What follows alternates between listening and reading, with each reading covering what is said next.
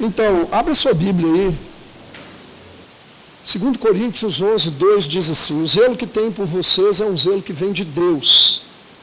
Eu os prometia um único marido, Cristo, querendo apresentá-los a Ele como uma virgem pura.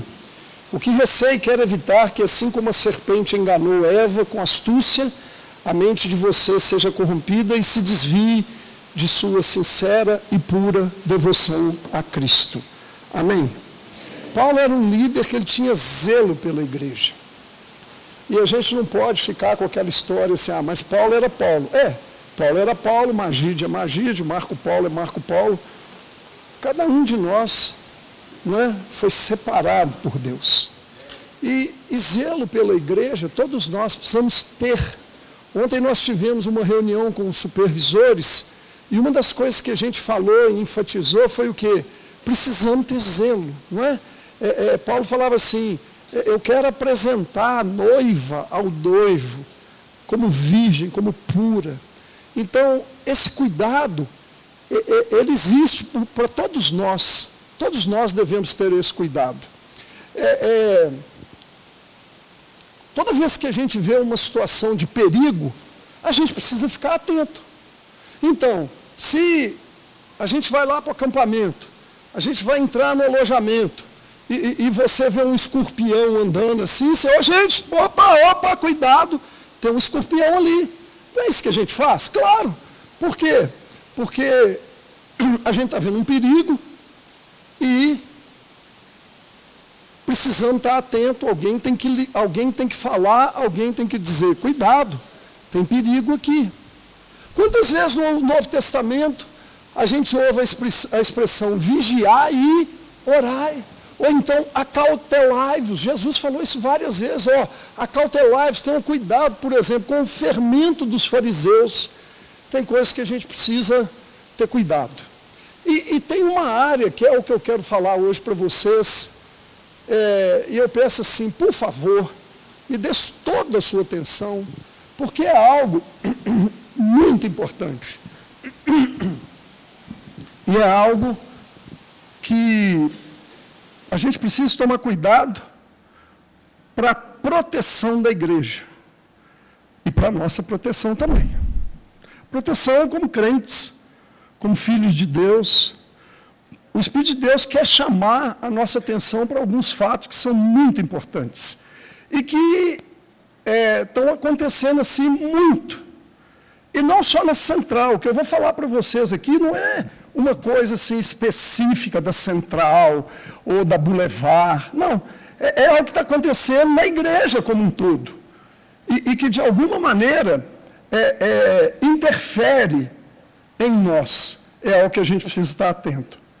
Individualmente como igreja. Anima? Amém? Amém.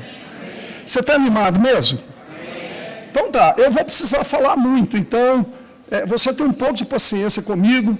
Se você tiver sono, você pode ir ali para trás, dar uns pulinhos ali, dar uns esticados, não tem problema não. Mas assim, não mexe, não fica mexendo no seu celular. Não é? Se você estiver assim com sono, estiver achando que está muito assim maçante, você fala, ó oh, pastor, é, dá um jeito aí, pastor. Eu vou dar uns gritos, vou dar uns. Mas nós vamos ter que receber essa ministração. Eu quero falar aqui nessa tarde de crise nos relacionamentos. Nós somos uma igreja em célula. Igreja um dos fundamentos da igreja em célula é que essa igreja ela é uma maneira diferente de viver a igreja e um dos fundamentos, uma das, das forças da igreja em célula está nos relacionamentos.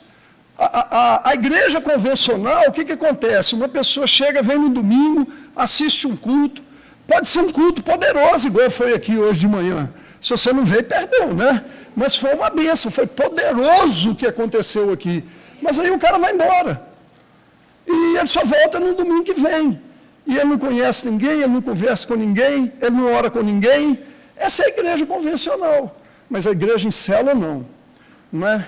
A gente tem célula, a gente se encontra, a gente ora um pelo outro, a gente ministra um na vida do outro, a gente se torna amigo, a gente se importa uns com os outros.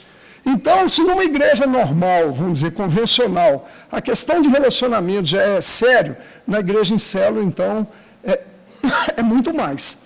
nós temos que estar atentos para a questão do relacionamento. Então, não está funcionando, me ajuda aí. Isso, agora vai, porque. É, opa! Não precisa essa rapidez toda, né? Segura aí. Isso. Então vamos lá.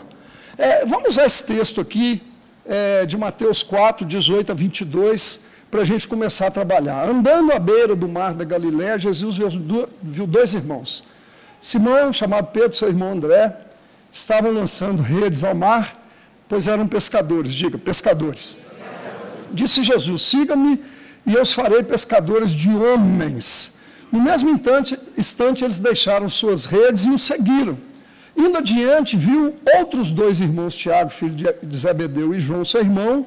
Eles estavam no barco com seu pai Zebedeu, preparando as suas redes. Jesus os chamou e eles, deixando imediatamente seu pai e o barco, o seguiram.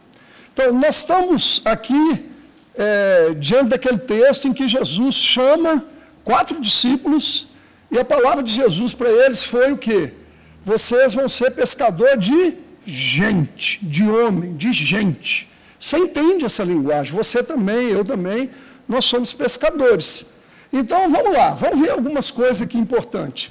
Então, Jesus nos chamou para a gente ser pescador de gente. Essa mensagem está sendo gravada. Se você quiser depois, ela vai ficar disponível para você. Se você quiser, eu mando isso tudo aqui para você, não tem problema nenhum, tá? Por isso que eu pus muito texto ali.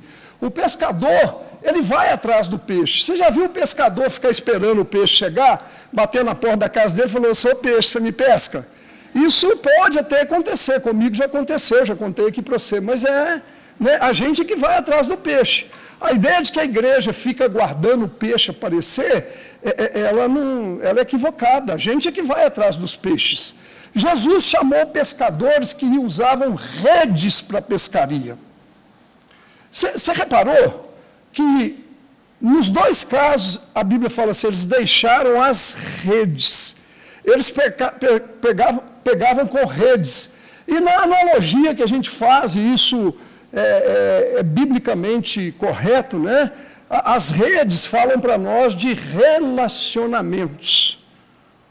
Vou explicar um pouquinho mais disso mas eu já estou entrando aí nos relacionamentos. A estratégia mais poderosa para pegar muitos peixes são relacionamentos significativos. Você sabia que a grande maioria das pessoas que se converte na igreja como um todo, não é na central, é na igreja evangélica, no mundo inteiro, elas vêm por causa de relacionamento? A maioria de vocês aqui veio não porque um dia você assistiu uma propaganda, um dia você olhou minha foto lá no Instagram da Central, você falou, vou lá ver esse pastor bonito aqui, cara desse, com o nome desse. Vou lá, não foi por isso, foi porque alguém, alguém te chamou, alguém que te conhecia, alguém que se importou com você te trouxe. Então, a essência da evangelização na igreja, a grande percentual, é que as pessoas vêm por causa de relacionamentos significativos. E os relacionamentos, eles criam um, ambiente de pertencimento. Esse ambiente aqui, ele nos conecta. É, é, você está conectado, você é um líder. Se você tivesse se sentindo aqui isolado, solitário, tem alguma coisa errada. Nós temos compromisso um com o outro. Não é? E, e, e, a proximidade com o não crente é que desperta interesse no Evangelho. Porque ele começa a olhar para nós, ele começa a olhar para as nossas atitudes, e ele começa a falar: gente, eu quero isso também. Ele confia na Sua palavra. Eu tive vários colegas na Vale que falavam assim: eu nunca colocaria o pé numa igreja evangélica, mas na sua casa eu vou. Por que, que ele vai na minha casa? Porque ele me conhece. Só por isso, porque ele é meu amigo. Então, você sabe de tudo isso aí. Agora, olha aquela foto ali. O que, que é aquela foto? Uma rede furada, uma rede estragada. Então, se nós estamos definindo que rede fala de relacionamento, fala de conexão que nós temos uns com os outros, se a rede está quebrada, é porque está com problema de relacionamento. Então, a rede tem que ter proximidade suficiente para reter os peixes. Se o entrelaçamento é muito espaçoso, é, é, não pega nada. Se a rede tiver um buraco muito grande, é, o peixe passa. Né? Ou seja, Nós precisamos ter relacionamentos entre nós efetivos, próximos mesmo. Não é aquela coisa de fachada, não é aquela coisa só para o outro, para fingir que tem. Não, nós precisamos ter relacionamentos significativos. Agora, o pior é quando a rede se rompe. E nesse caso, é, você não retém nada, porque se a rede estiver furada igual está ali, todo peixe que você pegar, pode ser pequenininho ou grande, ele ó, vai embora. Queridos, essa talvez seja a grande ameaça que nós estamos passando nesse tempo agora. Nós precisamos estar atentos para isso. Então, redes rompidas significa quebra de relacionamentos, significa que tem divisão entre nós. E, e novamente, pastor, a Boulevard. Não, eu não estou falando da Boulevard, eu estou falando da igreja. E, e o que eu estou falando para a igreja serve para a igreja em São Paulo, no Rio, em Belo Horizonte, serve para Central, serve para Boulevard. Por quê? Porque é algo geral que está acontecendo é, é, para todo lado. Né? Então, nós estamos vivendo um período muito difícil nos relacionamentos, na sociedade e também na igreja. Há brigas, há muita fofoca, há muita crítica, há muita competição. Então, vou dar uma paradinha aqui agora. Essas coisas que eu estou falando aqui ficaram muito evidentes nessa última eleição que teve agora. Você sabe disso. Você sabe o que, que essa última eleição provocou no Brasil e provocou na igreja. Tem pastor que não conversa mais com outros por causa de Lula e Bolsonaro. É. E sabe o que, começou a acontecer? Muitas pessoas começaram a sair da igreja é, por causa da questão da eleição. Eu fui pregar no Rio ano passado, um pouco antes da eleição, o, o pastor, me permita, não vou nem falar o nome dele, ele falou assim: eu vou chamar todos os membros da minha igreja, ele tem uma igreja pequena, ele falou que são petistas, e vou excluir eles todos. Falei, nossa, vai fazer isso? Ele falou, vou. É, houve um, um problema forte. Agora, isso já vem de algum tempo. Na eleição só exacerbou. Por exemplo, a questão do racismo virou um problema no meio da nossa sociedade. Agora, crente é racista? Responde aí para mim, é? Nós podemos ser racistas? De jeito nenhum. Agora, o problema é que, na chamada luta pelo racismo, as pessoas começam a assumir uma posição que não tem nada de Deus. E, e isso traz problema gravíssimo para os relacionamentos. Por quê? Porque as pessoas começam a meter os pés pelas mãos. Então, nós tivemos um caso aqui, agora eu vou falar da Boulevard, alguém me contou, que um rapaz veio no culto pela primeira vez. E, e ele chegou, participou do culto, e no final o rapaz foi perguntar para ele, e aí? Não gostei muito dessa igreja, mas eu tenho uma observação a fazer. Qual observação? É, tem pouco negro na banda de louvor. Você está entendendo onde eu quero chegar? Aí, sabe o que, que eu falei para esse cara? Para o cara que me contou? Porque o outro eu nem sei quem que é. Nem sei se ele voltou, porque ele não tinha negro na banda, né? E, escuta aqui, gente, isso é sério. É sério. Escuta aqui. Eu falei para esse meu amigo, eu falei assim, pois é, você sabe o que é racismo? Como é que uma pessoa chega numa igreja, a primeira coisa que ele olha é se tem negro? Eu falei para ele: você sabia que a nossa igreja, há 30 anos atrás, consagrou um negro como pastor? Uau, a central, que eles falam que é a igreja de gente rico, é, consagrou um negro. Quem? Pastor Luiz Jesus. Ah, mas ele foi consagrado porque ele era negro? Não, naquela época ninguém nem falava disso. Ele foi consagrado porque ele era um homem de Deus, só por isso. Agora você está querendo cota racial para o louvor da igreja? Não, gente, não, não, não brinque, porque isso é muito sério. Sabe por quê? Porque nessas lutas, e eu acho, eu não tenho nada contra a luta, eu sou totalmente contra racismo, eu, eu, eu acho um absurdo mesmo. Não pode existir isso. Mas por que as pessoas querem lutar contra isso? Qualquer coisinha agora, então você está andando na rua, tem uma pessoa negra, você olha para ela, ela vai lá e faz um boletim de ocorrência contra você. Mas por quê? Não porque você olhou para mim, é racismo. Está ficando assim. E esse trem está entrando para dentro da igreja. Está entrando para dentro da igreja. Querido, racismo não tem nada a ver com cor de pele, entenda isso. Você sabia que os coreanos e os japoneses, os dois têm aquele olhinho assim, ó, puxadinho assim, eles se odeiam. Porque nos anos 50 houve uma guerra Japão e Coreia. O Japão invadiu a Coreia, machucou, feriu o povo. Eles têm ódio de japonês. Sabia disso? E todos os dois são branquinhos. Todos os dois têm olhinho puxadinho assim mas se odeiam.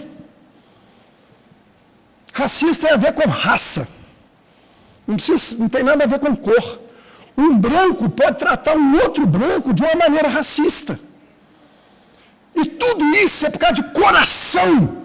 Tem nada a ver com cor de pele. E a gente precisa entender isso.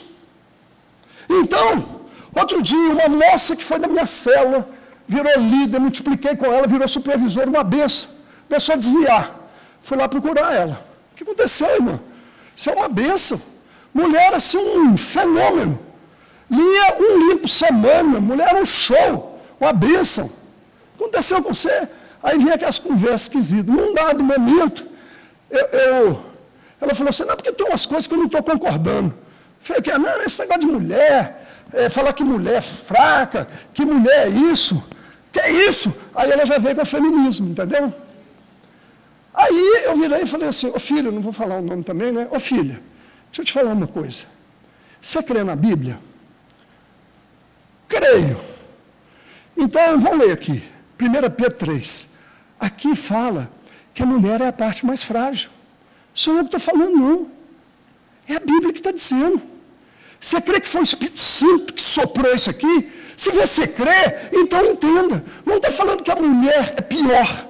Não está falando que ela não presta para nada. Não está falando que ela tem que ser pisada. É, é, é, você acha que eu sou a favor de bater em mulher igual muita gente faz? Óbvio que não. Óbvio que não. Mas eu não posso ir para o outro lado. Ela virou e falou: Não, porque eu não estou querendo ir mais na igreja, não. Sabe por quê? Porque eu queria ver umas pastoras assim, empoderadas e tal. Eu falei: Ih, pronto. Isso é coisa do mundo que nós estamos trazendo para dentro da igreja. E o problema é que isso fere o relacionamento. E causa disso, então tudo na igreja, quando eu falo tudo, né, gente, é força expressão, agora vira casa de polícia. Nós tivemos um caso aqui na Boulevard de uma moça que o filho dava muito problema na central da criança. Ele batia nos outros meninos, chutava a porta, chutava o professor, mordia as pessoas, fazia coisas horríveis. Nós ficamos aqui seis meses tentando segurar e não deu. Aí chamamos a mãe. Ô mãe, é o seguinte, seu filho é bem-vindo aqui, mas você vai ter que ficar do lado dele. Sabe o que ela fez? Postou em tudo quanto é rede social. É, discriminação, um absurdo que estão fazendo. Aí me ligou, eu estava no, num retiro, nem lembro qual deles, lá não pega. Quando eu chego na, na, no domingo, voltando de lá, está cheio de mensagem lá, Instagram, um monte de coisa. Instagram nem sei olhar direito, gastei horas para entender aquilo. E estava lá a mulher metendo pau na igreja. Aí me ligou na segunda-feira. A conversa foi mais ou menos assim: se, se não receber o meu filho domingo que vem, eu vou levar a polícia. Eu falei, então, filha, você já pode, não perde seu tempo, não. Já liga antes e já vem com ela. Porque se você não entrar para ficar com seu filho, ele não vai entrar. Mas ela quer resolver no porrete, no chute. Ela não quer conversar. Ela já foi me ameaçando. Eu vou chamar a polícia. Falei, ah, então chama, filho. Pode ficar à vontade. Se você quiser, eu te recebo lá. Né? Mas ela não queria conversar. O negócio dela é, eu estou no meus direitos. Eu falei, filha, é, é, a central da criança existe, é para apoiar seu filho. Não é para cuidar do seu filho. Não, mas eu quero assistir o culto. Falei, ué, vem outra hora então. Não, porque eu acho um absurdo eu ter que ficar lá e perder o culto. Falei, minha filha, o filho é seu. Você tem que cuidar dele. Se precisar de você ficar lá, você vai ter que ficar. Não, se me deixar ele entrar, chama a polícia. Então, eu já falei com você. Falei, chama então. Nós vamos ficar te esperando aí, domingo que vem, com a polícia. Olha que nível que nós estamos chegando. Olha o que, que nós estamos enfrentando. Nas eleições, nós tivemos coisas muito parecidas. A minha questão não é com. Porque essas coisas que eu estou contando para você, gente, é de gente que está na igreja.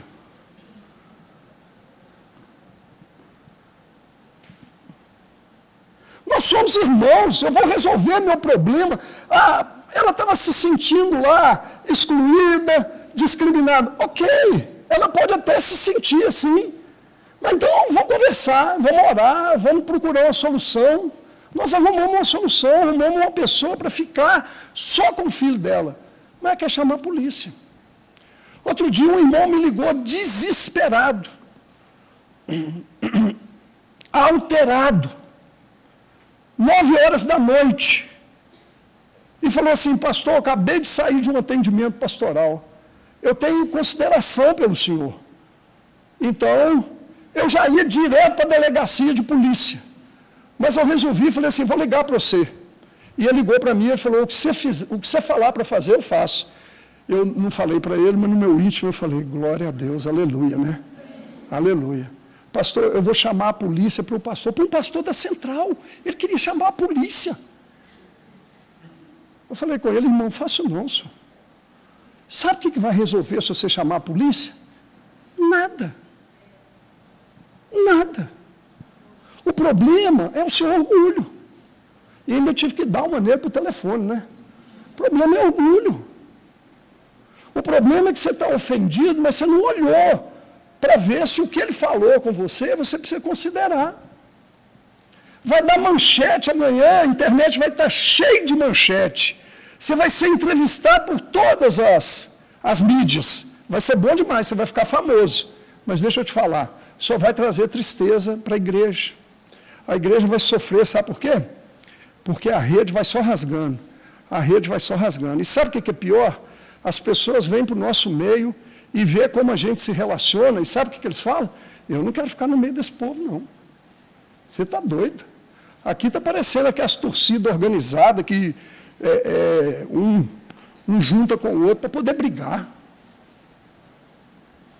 Eu estou contando um monte de coisa aqui para vocês, até meio envergonhado. No meu grupo do resgate, nós temos um grupo de WhatsApp. E teve, é, há uns anos atrás, você vai lembrar aí, quando o Cruzeiro foi rebaixado, é, teve muita brincadeira, aqueles, né, aqueles é meme que fala, né, meme, aquelas coisas todas. Mas no grupo do resgate eu não deixo. Eu não deixo. É, é mas teve um lá que botou uma piadinha lá, ele é atleticano, botou uma piadinha para os cruzeirenses. Pronto. Teve gente que saiu do grupo. Ele também saiu do grupo. Gente, misericórdia. Nós somos irmãos em Cristo. Se você deixar de relacionar com um irmão, porque ele é cruzeirense e o outro é atleticano, eu vou falar assim, rasgado, desculpa, você não entendeu o Evangelho, talvez você nem crente seja. Misericórdia, irmão. Eu, eu vou deixar de relacionar com uma pessoa porque ele torce para um time diferente do meu. Eu brinco com o André toda vez que eu vejo ele, né, que ele só vem no culto com a camisa do Cruzeiro. Aí eu brinco com ele, falo, André, como assim, André? Como é que você vem no culto com essa, com essa camisa assim? Aí ele ri, e eu dou um abraço nele. É óbvio que eu estou brincando com ele, gente. Eu amo o André. E, e, e eu vou deixar de amá-lo porque ele é cruzeiro, atleta, seja lá que time que for. Para com isso. Você está percebendo, então? Eu posso ficar aqui contando exemplos para você muito mais tempo. Mas, mas você está percebendo como é que coisas assim,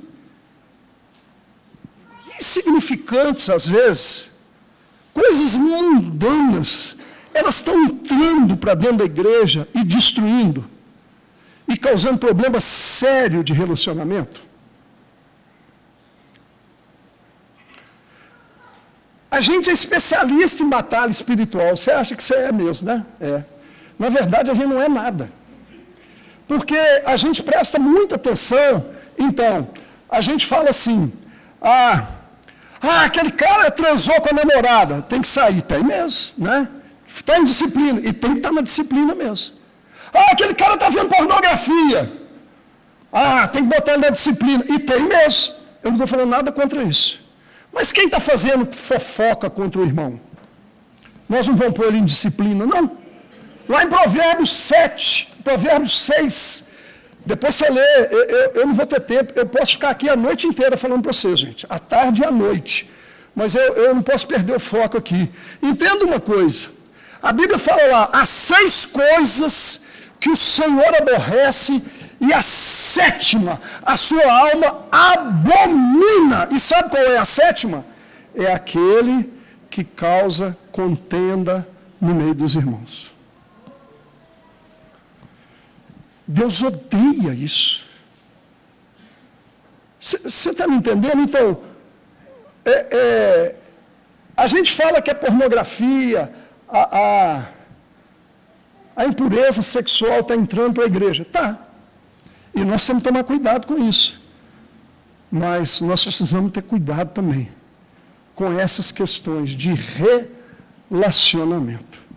Nós não podemos relacionar igual as pessoas do mundo se relacionam de jeito nenhum. A Bíblia fala que a gente não paga mal com mal. A Bíblia fala que se o nosso inimigo tiver fome, nós temos que dar de comer para ele. Se o nosso inimigo nós temos que dar de comer para ele, quanto mais o seu irmão.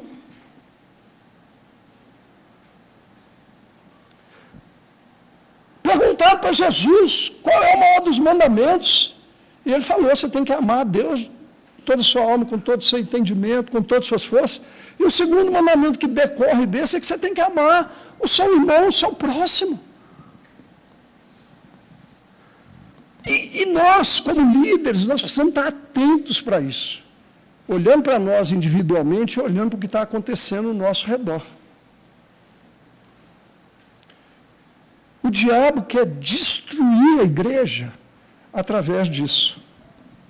Sabe por que, que tem pessoas que ficam pulando de igreja? Todo domingo eu recebo gente aqui que fala, pastor, primeira vez que eu estou vindo aqui na igreja, que igreja boa, né, e tal e três meses depois some. E a igreja é boa, não é boa nada. Teve uma lá no Luxemburgo que ficou no meu pé um tempão, fez o resgate, voltou apaixonada e falou assim: Pastor, eu estou queimando, pastor, eu estou queimando de cima a baixo. Eu falei: Glória a Deus, irmão. Ela falou assim: Eu quero ir lá para Boulevard. Eu falei: Para que você quer ir para lá? Você já é da Luxemburgo? Não, pastor, eu quero ir para a igreja do fogo. Eu falei: Irmão, Lá na Boulevard já tem fogo, irmão. De vez em quando está frio por causa do ar-condicionado, mas tem fogo.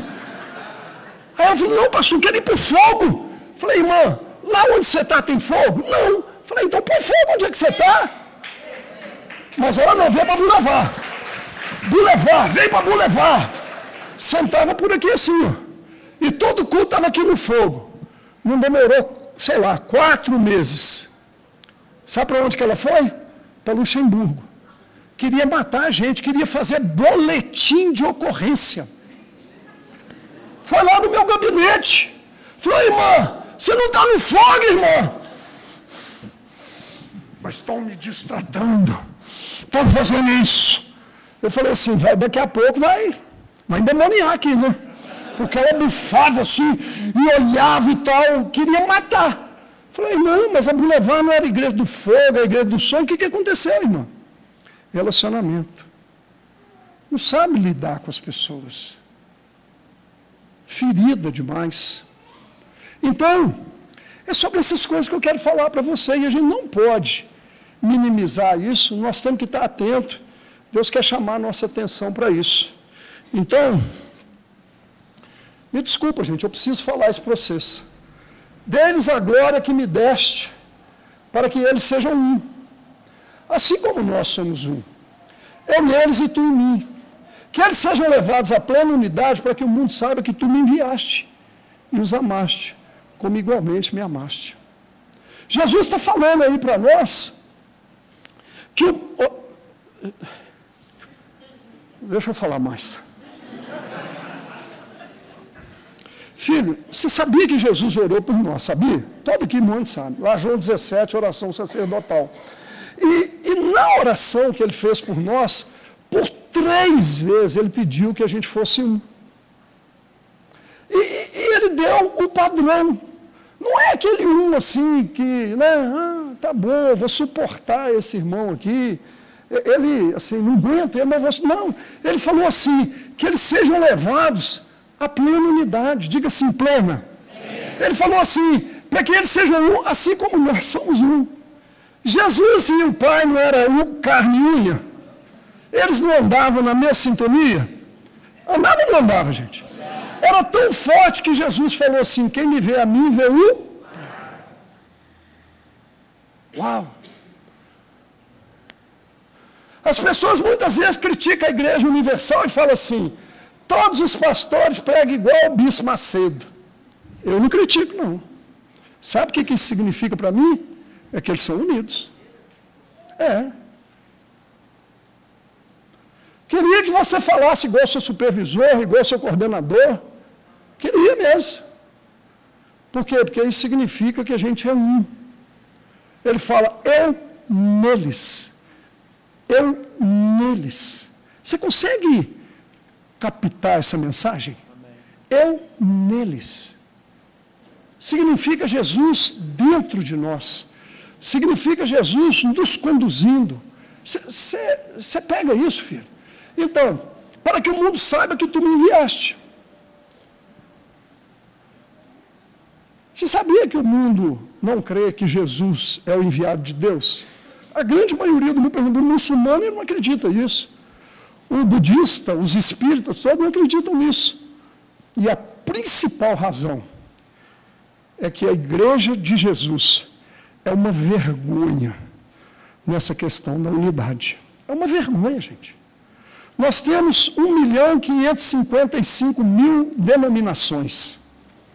Você bobão fica assistindo internet o tempo todo para ficar sabendo o que, que o, o, o bobão lá ficou falando disso e daquilo.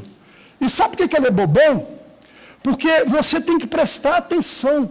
Se a fala da pessoa é para destruir a noiva, cuidado! Se o que você vai falar vai manchar, vai ferir a noiva, cuidado. Porque Paulo fala assim: eu tenho zelo para manter a noiva pura. E todo o nosso esforço tem que ser no sentido de preservar a noiva. E você faz parte da noiva. E a sua célula faz parte da noiva. E, e nós precisamos ter esse cuidado. Como nós somos levianos. É, assim, é inacreditável. Eu acho que tem um site eu não vou saber falar o nome que eu não fica. Mas outro dia eu li que é, é fofoca gospel que fala, que chama o site. É isso? Tem um trem assim? Não tem? Me ajuda aí, não, não vou ficar achando que você é. Como é que chama esse trem aí? Quem lembra? Hein? Fuxico Gospel. Ô, oh, gente, misericórdia. Tem um site que chama Fuxico Gospel. Manda fogo nele, Jesus. Manda fogo.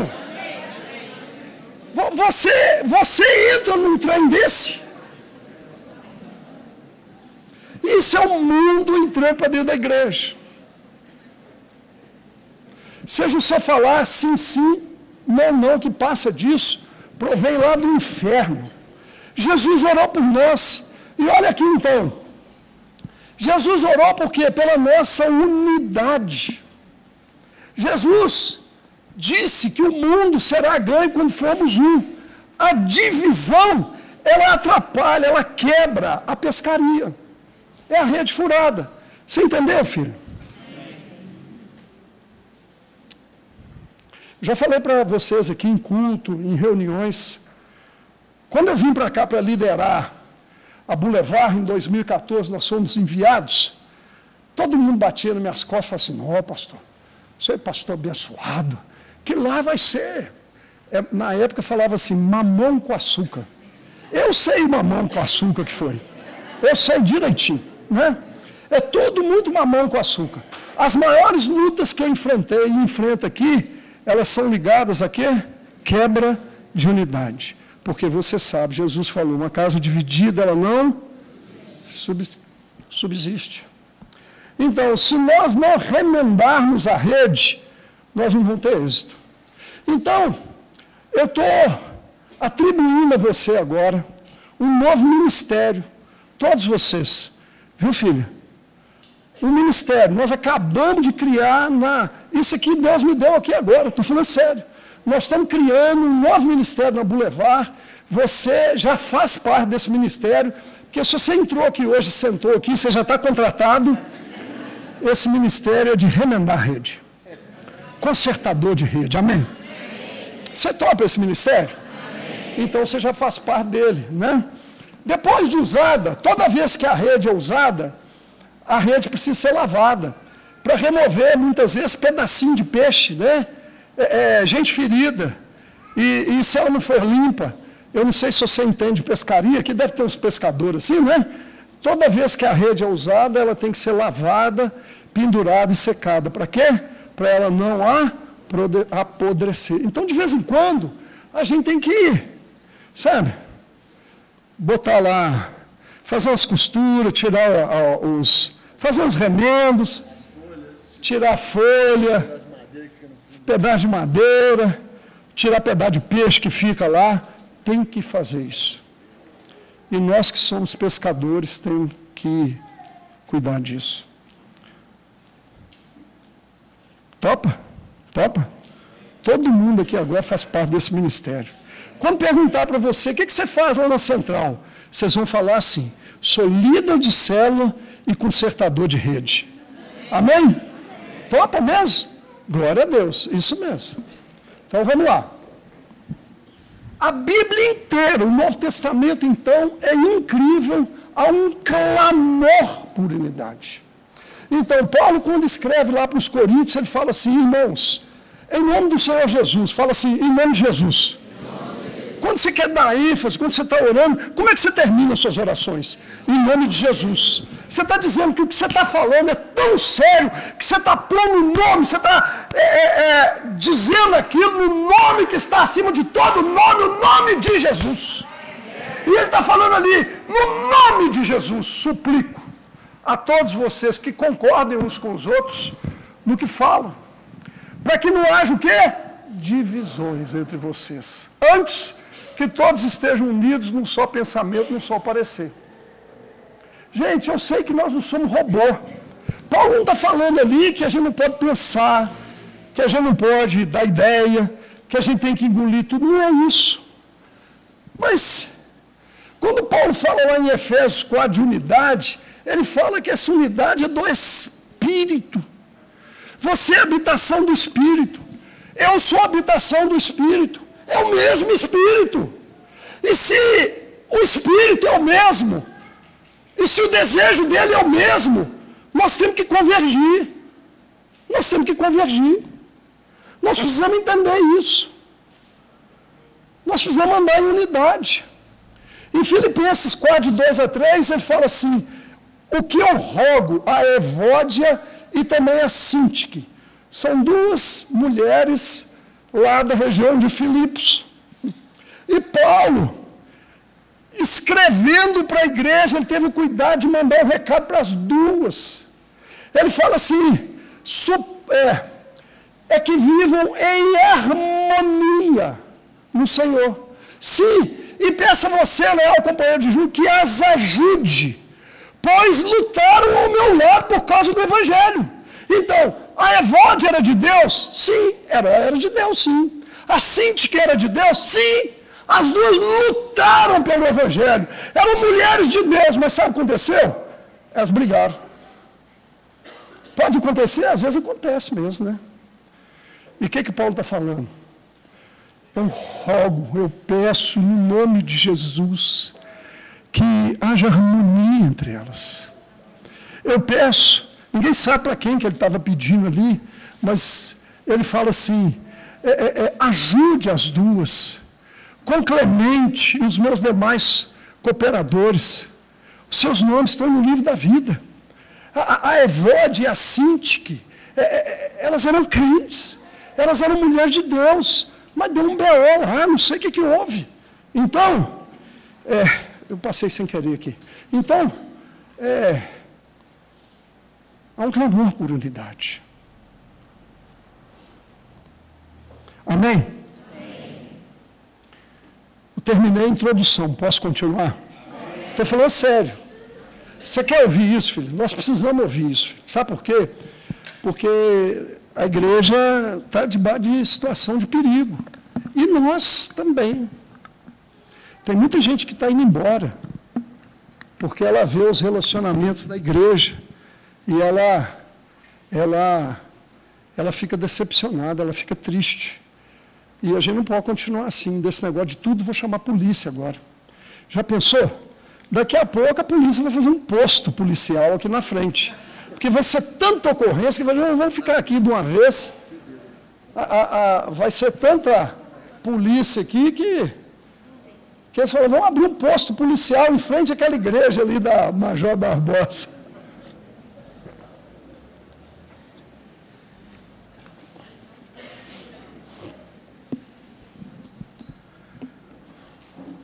Para continuar a falar disso, eu vou fazer aqui uma palestra de cura interior e libertação. Pode ser? É rápido, tá? é, mas é para ajudar a gente a pensar. É, é para o Espírito Santo ministrar o nosso coração. Nós somos líderes, nós precisamos entender essas coisas. Então vamos lá. Sintomas de uma vida espiritual desajustada. Será que minha vida espiritual está ajustada? Então, eu quero falar primeiro daqueles sintomas que são ligados a nós mesmos. Então, o primeiro deles, a ignorância dos nossos próprios erros. Ou pessoas que fingem ou não percebem os seus próprios erros. Geralmente, pessoa orgulhosa tem uma imagem distorcida de si, valorizando demais suas qualidades e negando seus erros e defeitos. Esse é um sintoma de gente que está com sua vida espiritual desajustada. É característica de orgulho. O orgulhoso pensa acerca de si mesmo muito além do que convém. Eles fizeram um prêmio aí na, na juventude, há uns anos atrás. Tinha, eles faziam uma festa de ano. Como é que chamava, Pedro? Festa de gala. E eles entregavam prêmio. E tem um prêmio que chamava, então tinha o cara que mais servia, o cara que mais fazia isso, o cara que fazia aquilo e tinha um prêmio que chamava Ma, Ma, olha o nome do prêmio, Magideus. E esse prêmio era dado para o cara mais espiritual da, da juventude. E quem eles me chamaram aqui para a festa um dia, quem entregou esse prêmio fui eu. E eles falaram assim para o cara, é, é porque é o o pastor é o cara mais espiritual da igreja. Eu ri, né? que legal. Chegou em casa, sabe o que eu fiz? Fui chorar. Eu fui chorar. Porque eles acham que eu sou muito mais do que na verdade eu sou. Mas eu sei dos meus erros. E tem dia que eu vou lá chorar diante de Deus e pedir perdão. E eu falo, Deus, eu nunca quero agir em circunstância nenhuma achando que eu sou melhor do que as outras pessoas. Estagnação. Uma pessoa orgulhosa passa a achar que sabe tudo, que sua forma de fazer é melhor, deixando assim de crescer e aprender. Uma vez eu falei para uma pessoa, eu vou falar para você aqui agora. Se for você, me avisa no final da reunião, já vou ligar lá para o cemitério da colina e pedir o seu sepultamento amanhã. Estou falando sério. Porque se você não tem mais nada para aprender, já era. O que você está fazendo aqui? Sua vida perdeu o sentido. Mas tem gente que é assim. Não, não precisa aprender mais nada. Não, já sei o Salmo 119 de cor. Eu ir para o CCM? Você está doido. Fazer escatologia? Já estudei tudo, já ouvi fulano, fulano, fulano, Hernandes Dias Lopes, Luciano Subirá, não precisa de nada disso. Tem gente assim. É. Endurecimento emocional. Uma pessoa orgulhosa tem dificuldade de perceber suas próprias emoções com sinceridade, passando a criar uma casca de proteção para não se sentir exposta e vulnerável, tornando-se emocionalmente imatura e travada. Um dos maiores problemas que nós temos de relacionamento é por causa disso. Porque a pessoa cria uma casca e ela se torna imatura e qualquer coisinha, como é que fala? É mimimi que fala, né? Fica no mimimi, fica cheio de mimimi. Inclinação para comportamentos compulsivos. Se nós temos essa inclinação, cuidado, porque uma pessoa orgulhosa e egoísta tem dificuldade de admitir o erro e as consequências da compulsão e acabam destruindo sua vida dos outros por causa dos vícios. Esse caso aí, o cara não destrói só a vida dele, não, ele destrói a vida da família dele, dos amigos dele. Então, alguns, é só para você pensar. A gente vai liderar pessoas assim. Talvez a gente esteja assim. Nós precisamos estar atentos para isso.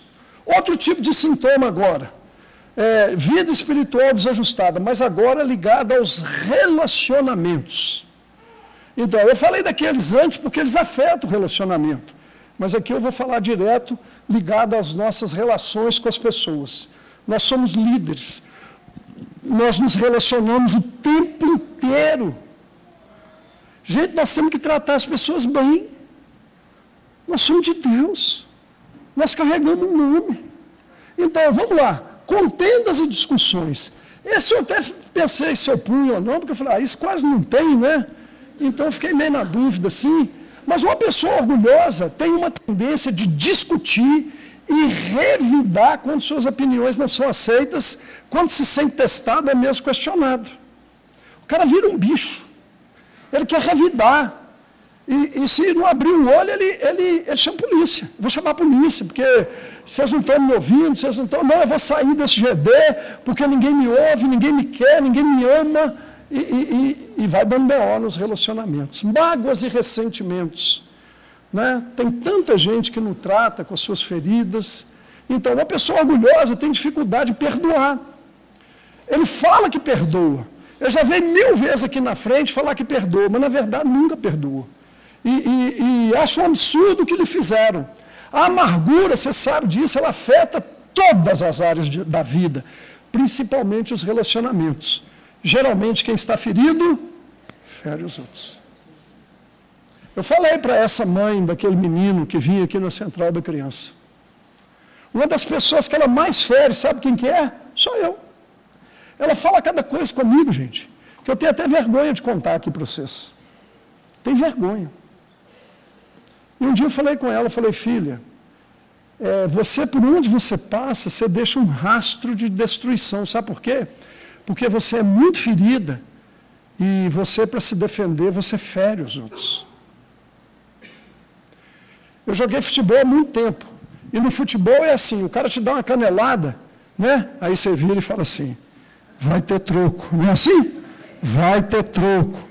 E o cara, na, na, na outra, ele quer fazer com você o que você fez com ele. Queridos, nós somos crentes. Nós carregamos um nome. Você já viu os filmes que mais fazem sucesso? Talvez 40% dos filmes hoje é, é, são de vingança. E muitas vezes a gente fica assistindo aquele filme e fica torcendo para a vingança dar certo. E na hora que ele vai lá, maltrata o cara e mata ele, você fala assim: bem feito.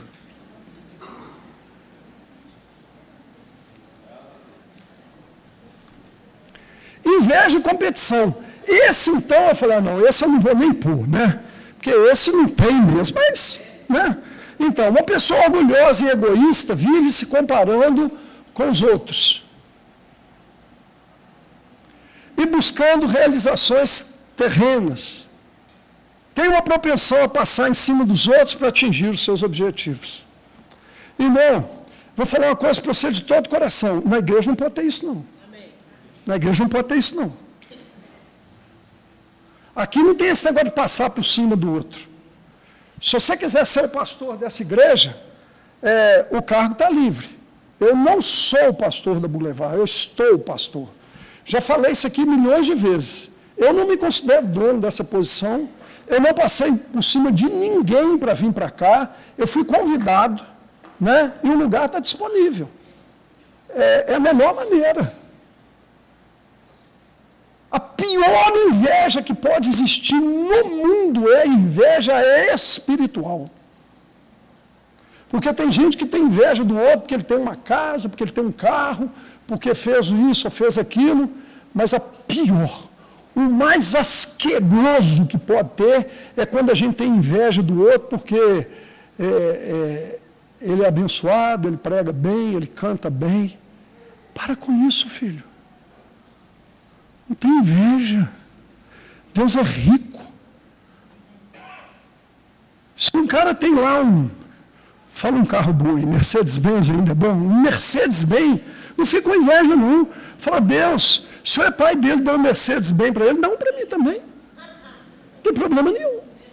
Agora você ficar invejando porque ele tem e você não tem, isso, isso é doente. Isso é ruim. E isso, inveja e competição, provoca problema no relacionamento. Nós não estamos aqui, hoje, aqui, para competir uns com os outros. Para quem, quem multiplicou mais, quem não multiplicou, quem tem mais pessoas no social. Não, mil vezes não. Se você multiplicou cem vezes, glória a Deus por isso. Mas nós estamos aqui porque nós cooperamos uns com os outros. Crente coopera um com o outro, crente abençoa um ao outro.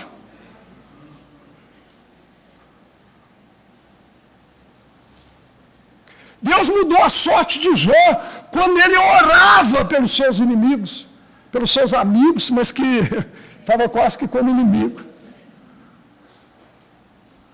Você já entendeu tudo, né? Crítica em submissão. A pessoa orgulhosa é normalmente crítica, devido a sentimentos ou de superioridade, ou até mesmo de inferioridade. A insubmissão é parceira da crítica, porque a pessoa se acha melhor do que aquela que está em autoridade sobre ela. Deixa eu falar uma coisa para você. Se você é muito crítico, se tudo que você vê você critica, cuidado, filho. Isso é um sintoma de uma vida espiritual desajustada. Para com isso. Para de ficar olhando a roupa das pessoas. Para de ficar olhando o jeito que ela fala e, e tudo você critica, tudo você acha. É brega que fala? Brega, eu nem sei falar mais essas coisas. Brega, essas coisas. Para com isso. Se você está achando que alguém não está comportando de uma maneira ajustada, é, é, ore por ela. E não fica aquele negócio aqui, irmã, você viu a roupa daquela irmã? Vamos orar por ela. Isso é fofoca, irmão. Você não está interessado nela. Você está interessado em falar da roupa dela. E você usa a oração como um pretexto.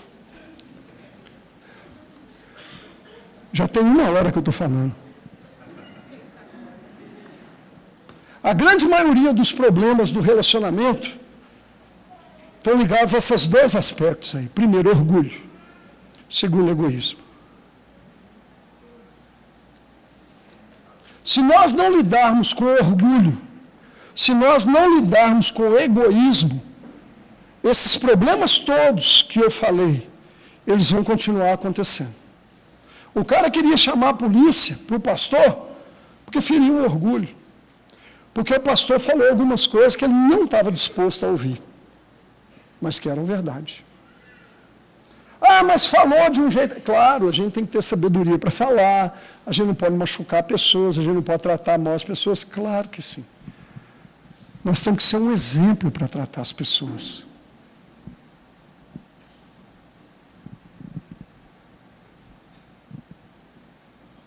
Que eu Sabe uma das coisas que eu mais gosto de fazer aqui no culto, Jana? Sabe? Eu fiz muito hoje aqui. A gente ora, né? a gente vê Deus visitando as pessoas. Mas uma das coisas que eu mais gosto de fazer é, é dar um abraço, sabe em quem? Nas velhinhas da igreja. Estou falando sério. Hoje eu dei uns três abraços aqui, mas assim, que eu quase amassei elas de tanto. Tinha uma Amanda Simone magrinha, de um abraço nela assim, coitada. Eu fiquei até com medo de quebrar o osso dela. Mas assim, eu gosto, sabe? Eu gosto. Você abençoa uma pessoa quando você ora por ela. Você abençoa uma pessoa quando você trata ela bem. Quando você respeita. Quando você ouve, nós precisamos aprender isso. Nós precisamos viver isso. Quando você der uma opinião e eu for contrário à sua opinião, não é porque eu deixei de amar você. Não é porque eu acho que eu sou melhor do que você. É só uma opinião, gente. É só uma opinião. Nós precisamos parar com esse mimimi. E tudo está ligado a egoísmo e ao orgulho. Então, leia esse texto comigo. Está em Filipenses 2. E Paulo fala assim: se por estarmos em Cristo nós temos alguma motivação. Então, você tem alguma motivação por estar em Cristo? Você tem alguma exortação de amor? Você tem alguma comunhão no Espírito? Alguma profunda afeição e compaixão? Você tem essas coisas? Então, completa a minha alegria. Ele está falando para a igreja dele. Nós estamos falando uns para os outros aqui. Completa a minha alegria. Tendo o mesmo modo de pensar. O que, é isso? É unidade. O mesmo amor. A gente é engraçado. Faz uma. Deixa eu fazer um parênteses aqui. Olha para mim. A gente fala assim, nós temos que amar o perdido. É, ah, aleluia, vamos amar o perdido. E tem mesmo. A gente só prega o evangelho por amor ao perdido. E aí a gente ama o perdido, a gente faz o dia do amigo. Gente, deixa eu falar aqui baixinho para você lembrar. Mas não esquece de amar o salvo também não, tá? Porque parece assim, enquanto o cara é perdido, a gente ama ele. Aí o cara converte, foi achado, converteu, a gente odeia ele. Como assim, gente? Aí que a gente tem que amar mais ainda. E ele está falando ali, ó, o mesmo amor, um só espírito, uma só atitude. E aí está grifado ali. E, e eu, agora eu cheguei aqui no centro da mensagem, tá, gente? Nada façam por ambição egoísta ou por vaidade. Mas, humildemente, Considerem os outros superiores a vocês mesmos. Cada um cuide não somente dos seus interesses, mas também dos interesses dos outros. Então, para eu fechar aqui, é, é como eu falei, eu, eu, assim podia falar muito mais, mas eu preciso falar, parar. Três coisas aqui. Eu já falei. A maioria dos problemas de relacionamento se dão por duas questões: orgulho e egoísmo. Paulo tocou no assunto aí, né? ambição egoísta. Queridos, sabe o evangelho que faz mais sucesso hoje? É o evangelho da prosperidade. Por quê? Porque o evangelho da prosperidade fala assim: venha Jesus, você vai ganhar isso, você vai ter aquilo, você vai ser rico, todas as mulheres vão dobrar o seu pé, você casa daqui a três meses e tal. E aí as pessoas vão. Por quê? Porque é um evangelho que prega o quê? Egoísmo. Você só olha para você. e tudo. Então, você chama para uma reunião, o cara fala assim: o que, que eu vou ganhar com isso? Ele não fala, mas ele pensa. E tudo, todo o nosso raciocínio é o que eu vou ganhar. Mas deixa eu falar uma coisa com você. Comece a falar assim, o que, que eu vou dar? Porque a Bíblia diz, mais bem-aventurada coisa é dar do que receber. Começa a dar, filho. E você vai ver o que, que Deus vai fazer com você. Você fala assim, ah, pastor, você é pastor agora. Eu vim para pastor em 2011. É, ano passado fizeram 11 anos que eu vim, tempo integral. Mas eu fiquei 30 anos como voluntário. Nunca recebi um centavo de igreja nenhuma. E nunca pedi nada. Uma vez um cara ligou, pastor, eu queria que você viesse aqui em Governador Valadares. Quanto você cobra? Nada, irmão. O homem da amigo, pastor, quanto você cobra para vir aqui falar? Nada, irmão, não cobro nada. Não, não cobro, eu pago. Eu pago. Mas nós precisamos parar com isso. Se tudo que nos motiva é uma ambição egoísta, vai dar BO nos relacionamentos. Eu estou moderno, vocês viram? Falei BO, tá vendo? Custei aprender esse, esse negócio de BO, Isa, custei, cara. Eu custei aprender o negócio do TMJ, mas ouvi falar que ninguém mais faz isso. Demorei, né, para aprender o TMJ. Outro dia fui pôr lá no TMJ, a Dani falou assim, Ih, pai, você está antigo demais. Vaidade, orgulho. Eu vou falar uma coisa só. Vou falar uma coisa só, e, e aqui vai matar o problema. Paulo fala assim: não imponha as mãos precipitadamente sobre os neófitos, para não acontecer que soberbeça e caia na condenação do diabo. Lembra? Fala do diabo. Sabe qual foi a condenação do diabo? Você sabe? Vaidade e orgulho. Você sabe por que aquele anjo, querubim, ungido da guarda, se tornou Satanás, um, um, o príncipe dos demônios? Por causa de orgulho. Sabe qual é a característica mais forte do homem caído, do descendente de Adão? Orgulho. E nós não podemos ser assim. Às vezes a gente não aceita uma repreensão por orgulho.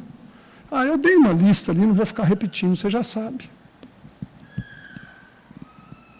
E Paulo fala assim: seja humilde. O contrário dessas duas coisas aí é humildade. E o que mais agrada a Deus é um coração quebrantado, um coração humilde, um coração que serve, um coração que não está preocupado com posição. É que é servir. Filho, vou falar para você, todos nós aqui somos líderes. Nunca deixe que a posição esteja acima do seu chamado, da sua liderança. Uma vez falaram assim para mim, pastor, dá uma posição para aquela fulana assim, assim, porque ela falou que vai sair da igreja. Eu nem quis saber, falei, pode sair. Ué, pode sair. Se para ela ficar na igreja tem que, tem que ter posição, pode ir embora, a motivação está toda errada. Está querendo cargo, está querendo posição, nunca deixe. Se, se você um dia sonha ter posição, deixe as pessoas te convidarem para a posição. Eu, eu, primeira, primeira vez que eu servi na igreja foi como professor de escola dominical para adolescente. Eu lembro que eu fiz uma oração, falei, Deus, se o senhor tem alguma coisa aqui para mim, deixa me convidar. Sabe o que aconteceu? Eles me convidaram. Aí, uma vez me chamaram para ser diácono. Me avisaram no dia. Sabe o que aconteceu? Eles que me convidaram. É, me convidaram para ser pastor. Eles me convidaram. Me convidaram para ser pastor da Boulevard. Eu, eu fui convidado. Outro dia me chamaram para ir para uma cerimônia pública aí, com o governador, não sei o quê. Sabe o que eu fiz? Eu não quis, não. Mas fui convidado. Eu fui convidado. Eu fui convidado. Eu nunca falei assim, Deus me dá um cargo, me dá uma posição. Nunca, nunca, nunca. Seja humilde, filho. Vai lavar os pés dos seus. Faça como Jesus. Pega uma toalha, anda com toalha, lava pé. Se precisar construir uma ponte, vai pisar você, deixa pisar. Eu tenho certeza que Deus te conserta, faz tudo lindo. Bom, você já entendeu. Então, eu quero então agora, eu vou passar três vídeos para reforçar isso aqui que nós estamos falando. Quem é que gosta de futebol? Todo mundo, né? Vocês não gostam, não? Gostam, não? É um pouquinho só, tá? Todos três de futebol. Mas não tem. É, é, é, nós, vamos, nós vamos aproveitar que né, futebol, assim, a gente pelo menos entende para tirar do futebol alguns exemplos. Então vamos lá. Não, esse não é o primeiro, não. O primeiro, o primeiro é do Faminha. Então, gente, agora, por favor. Eu quero. Para aí, para aí, para aí. eu quero que você preste atenção, tá? Preste atenção. É, dá uma olhada e dá uma analisada. Vamos lá. Vamos lá. Pode passar. Vamos? Tenta segurar um pouquinho ali o time do, do Vasco, hein? Rossi, Ribamar, o Bandeira deu condição legal, ele vai sair na cara do gol, Ribamar levou, Tadeu ficou, Ribamar, Tadeu! Aí. É melhor. Shhh, sua atenção. Vamos lá, Lucas, você que é fera em futebol, o que, que chamou a sua atenção nesse vídeo? Podia ter, fala alto, podia ter tocado. Aqui, como é que é?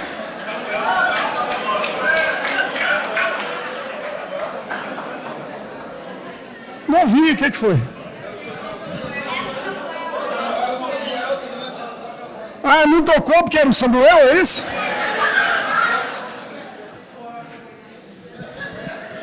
Ô, gente, então, aqui, pode de novo aí, Pedro. Esse lance de novo. Volta nele. Volta aí, Ingrid. Volta lá. Aí, aí. Márcia, Olha lá, agora eu que vou um narrar. pouquinho ali o time do, do Vasco, hein? Olha, Rossi, ó. Olha, Ribamar, o Bandeira olha lá. O cara sozinho, olha lá. Ribamar levou, Tadeu ficou, Ribamar, Tadeu! Olha aqui para mim agora. Que, que o jogador foi? Fominha. Não foi fominha? Fominha. Um absurdo um cara fazer um negócio daquele. O time deixou de fazer o gol porque ele foi fominha. Tinha um colega do lado. Se ele desse a bola para ele, ainda que fosse o Samuel, ia ser gol. Ia ser gol. Shhh, vamos trazer para o nosso assunto. O que, que aquele atacante foi? Primeiro, fominha. O que, que significa fominha? Na nossa linguagem aqui, egoísta. Pensou nele. Mas ele foi orgulhoso também? Foi. Quando a gente é orgulhoso, primeiro, ele achava que só ele podia fazer o gol, que o colega não, e ele queria todas as honras para ele. Porque no final do jogo quem ia ser, né, o tal, o cara era ele. Queridos, é um jogo de futebol, mas olha aqui para mim, reflete muito o que a gente vive. Minha pergunta é: você é fominha? Você quer tudo para você? Você quer a glória só para você? Deus não divide dele a glória com ninguém. Deus não divide a glória dele com ninguém. Esse retrato aí, sabe por que, que um time de futebol tem tanta briga, tanta confusão? Às vezes nem aparenta, muito por causa desse tipo de coisa. Por quê? Porque o cara foi fominha. Times perdem campeonatos por causa de fominha. Porque a pessoa não está disposta a repartir. Não está disposta. Você é daqueles assim, ah, eu preguei num culto lá, na, sei lá, numa conferência, e fiz um apelo, três aceitaram Jesus. Mas aí o outro pastor pregou e 50 aceitaram Jesus. Eu me alegro ou me entristeço? Sabia que a maioria não se alegra? Você está entendendo, filho? Amém? Vamos passar para o segundo exemplo? Agora, então, passei uma ilustração de egoísmo e orgulho. Não foi? Deixa eu dar um versículo para você. Pois onde há inveja e ambição egoísta, aí há confusão e toda espécie de males. Entendeu? Diga amém. amém. Sabe onde tem confusão, gente? Sabe onde tem, tem mal? Sabe onde um ambiente, desculpa usar essa palavra, fica apodrecido? Quando há, a Bíblia está dizendo para nós, inveja e ambição egoísta. Deixa eu falar uma coisa para você. Inveja não é de Deus, não, filho. Egoísmo não é de Deus, não. Esse trem está no seu coração, Aqui, na boa, você precisa ter um papo sério aí com o Espírito Santo, sabe? Precisa mesmo. Então, amém, gente? Agora vamos ver o segundo vídeo, que eu chamei de proteção. Vamos lá, coloca aí para nós. Champions League. Bota aí.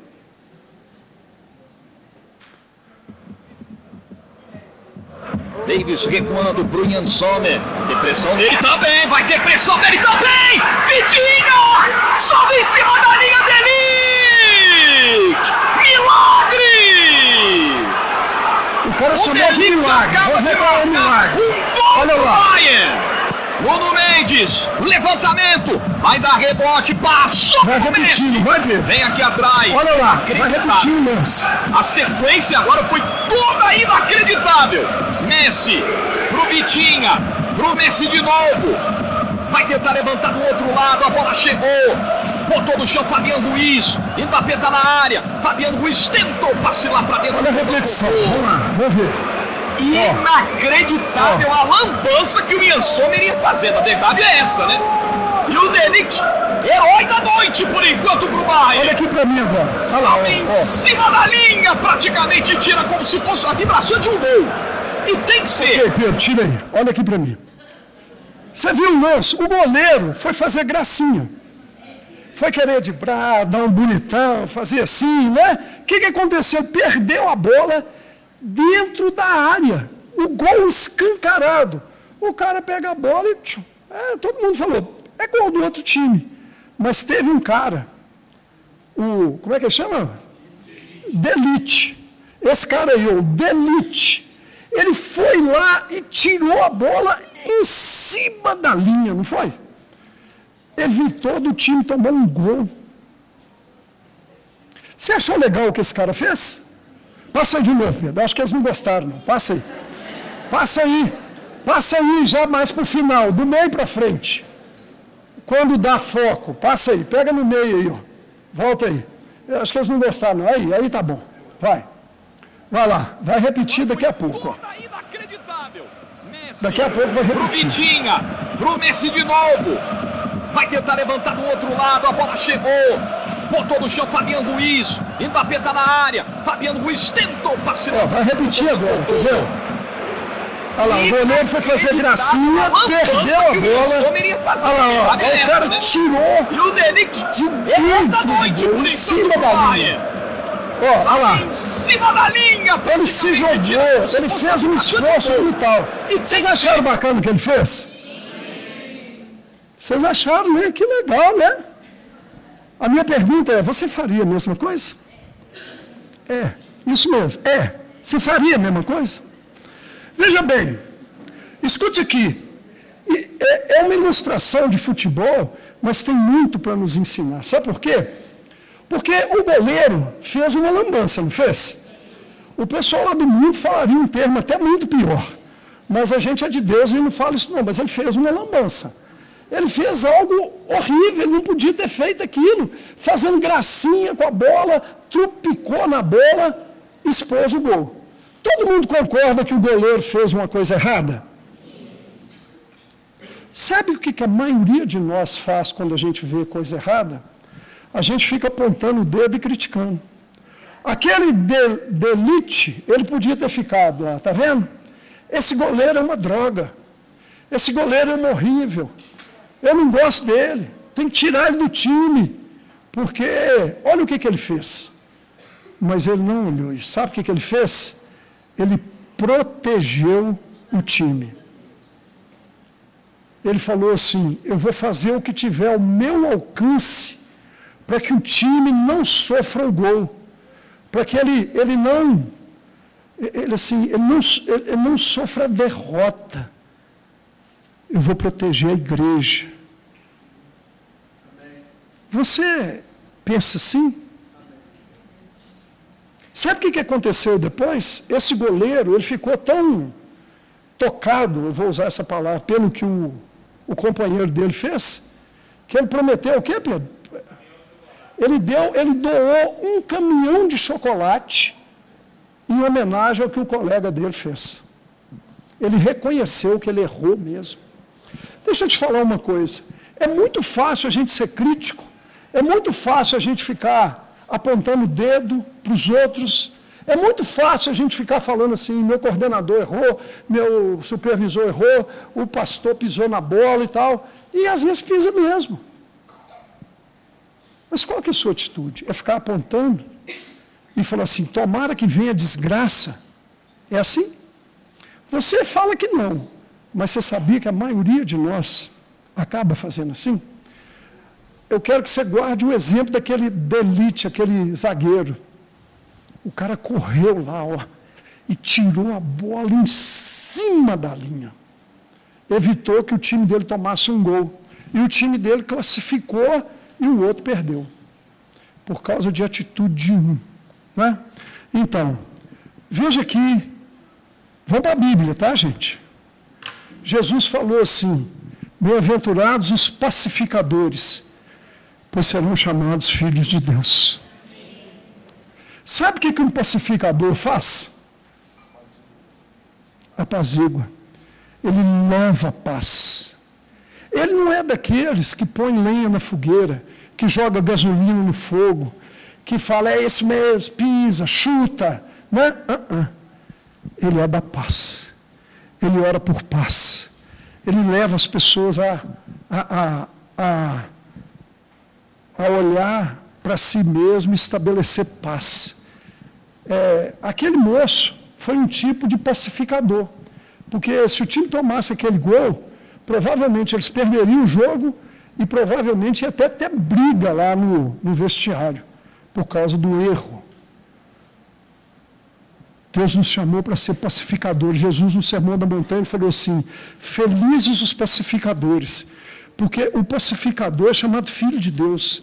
Quando você anda lá no seu meio, na sua casa, no seu trabalho, eles olham para você e falam: Você é daqueles que bota linha na fogueira, que arma circo, põe fogo no circo, ou você é daqueles que sempre tem uma palavra de paz, de esperança, de restauração, de bênção para as pessoas?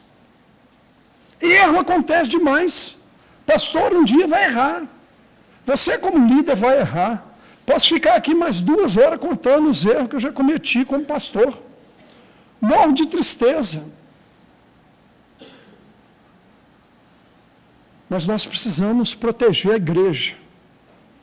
Nós somos chamados para ser um pacificador. O pacificador é chamado filho de Deus. Amém? Vamos para o último agora. O último vídeo. Vamos lá. Coloca aí para nós. Tenha paciência aí.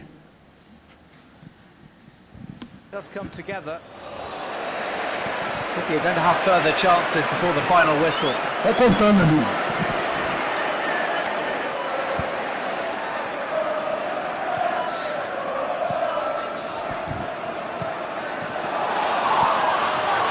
Gundogan takes a look up. His teammates want to slow things down.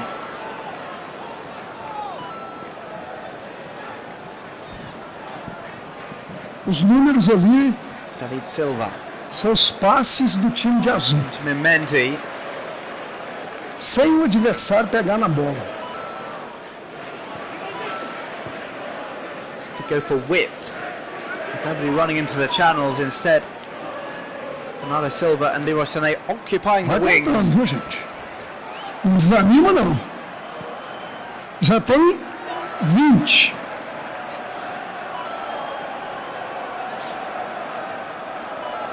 Gundogan. Não cansa, não.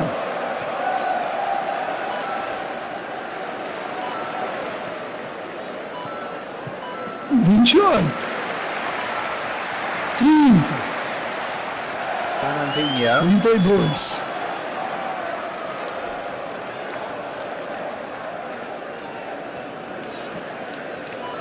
Trinta e quatro.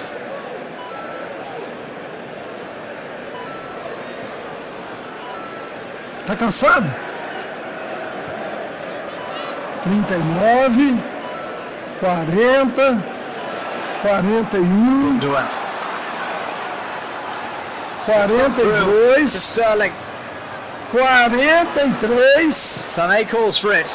It's sent towards Gundogan. 44. 3-1 to Manchester City. Olha aí, dá uma parada aí, Pedro, dá uma parada aí. Passes por jogador. Shhh, ouve aqui, gente. O Espírito Santo está querendo ministrar o nosso coração. Então, o tal de Mendy deu três, um Laporte, deu quantos ali? Não estou vendo? Algum lá, sei. Fernandinho deu sete e vai descendo aí. Um time tem onze, tirando o goleiro, são dez, né? Então, um, dois, três, quatro, cinco, seis, sete, oito, nove, dez. Todos os dez tocaram na bola. Eles ficaram ali 44 toques na bola sem o time adversário encostar nela. Esse gol é, é, belo, é bonito, porque o cara lá no final deu um chute bonito, ou por causa de que você viu um trabalho em. Não é muito mais bonito, a gente não fica encantado. Todos os dez participaram. Ali não exalta ninguém, exalta um time. Exalta o que? A unidade. Então, tira para mim e volta lá. Futebol pode ensinar algumas coisas para a gente, né? Boa, né? Volta lá para mim, Ingrid. Aqui, ó. Uma ilustração do envolvimento de todos, unidade. Então, disse o Senhor, eles são só um povo, falam uma só língua, começaram a construir isso. Em breve, diga em breve. Em breve. Diga em breve. em breve. Nada poderá impedir o que planejam fazer. Sabe por que, que o diabo ataca a unidade? Porque quando há unidade, cara, ninguém segura. Não tem demônio, capeta nenhum do inferno que segura. Você lembra por que, que nós estamos uma hora e sei lá quanto falando disso aqui? Nós estamos falando disso aqui por quê? Por causa de. Vamos, gente. Diga assim: relacionamentos. Diga de novo: relacionamentos. Então, conclusão. Vamos trabalhar os relacionamentos? Você entendeu, filho, o perigo que a igreja corre com essa questão, com os dias que nós estamos vivendo? Você entendeu que o mundo está entrando para dentro da igreja e tentando destruir a questão dos nossos relacionamentos? Você entendeu que a gente precisa ter uma postura diferente? E eu tenho que olhar para a minha vida. E se eu percebo algum sintoma que está me levando a me relacionar mal, eu preciso tratar isso em Deus, amém? amém? Você entendeu que a gente precisa se arrepender por tanta coisa feia que está acontecendo na igreja? Quando um, um membro daqui da Boulevard me liga, é, é, que bom que ele me ligou, né? que bom que ele me respeita, que bom que ele falou assim, pastor, o que o senhor falar eu faço. Mas só do cara pensar de chamar uma polícia para um pastor que ele conversou, oh, gente, me dá uma tristeza tão grande no coração. Eu não estou condenando ele, não, mas me dá tristeza. Então, se anima a ficar de pé.